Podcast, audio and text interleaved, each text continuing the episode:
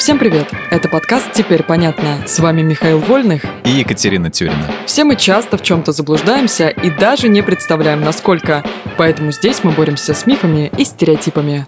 Мифы про организацию мафии – Сегодня мафией называют практически каждую организованную криминальную группировку. Мексиканскую, ирландскую, русскую, украинскую, еврейскую и другие.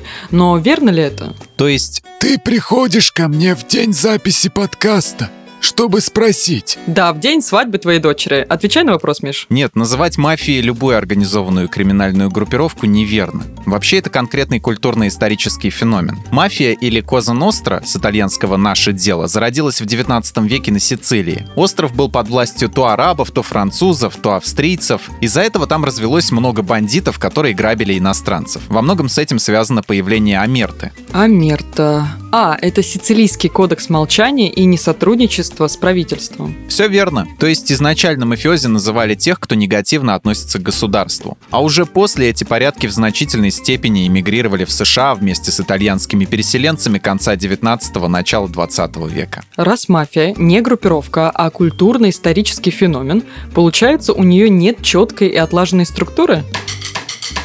Это миф. Не понимаю. Это изначально мафия была организована в группировке, а нынешние кланы очень даже структурированы. Их устройство чем-то похоже на средневековое феодальное королевство. Низшие фигуры делают всю самую грязную и опасную работу и отдают часть доходов наверх. Во главе семьи или клана стоит босс, он же Дон, и он может приказать убить кого-либо. Босс обычно максимально дистанцируется от тех, кто связан с преступлениями, капитанами и солдатами, чтобы в случае чего избежать суда. На ступень ниже находится андер босс, правая рука и возможный преемник босса. Дальше идут капитаны, управляющие группами из 10-20 солдат, рядовых бойцов клана. Все они считаются официальными членами Коза Ностра. Убийство даже обычного солдата несет за собой крупные последствия, так как оскорбляет всю мафиозную семью. Ничего себе иерархия. Да, ниже в итало-американской преступной иерархии идут всевозможные подельники, партнеры и другие преступники. Но они уже не семья.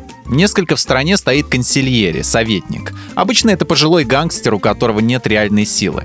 Консильери положен только один телохранитель. Советник помогает боссу в решении спорных и сложных вопросов, отговаривает от поспешных решений. Слушай, ну глядя на такую тягу к структурированию всего, я не удивлюсь, если над боссами есть еще какие-то боссы. А ты права. Над всеми кланами Соединенных Штатов стоит комиссия пяти семей Нью-Йорка. Она контролирует общие операции и помогает разрешать конфликты.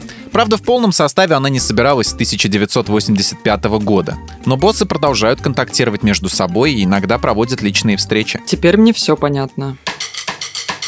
В этом выпуске мы использовали материал Андрея Вдовенко и благодарим автора за классное разоблачение популярных мифов. Полная версия текста на сайте Лайфхакера. Подписывайтесь на подкаст «Теперь понятно». Ставьте ему лайки и звездочки. Новая порция разоблачений уже на подходе.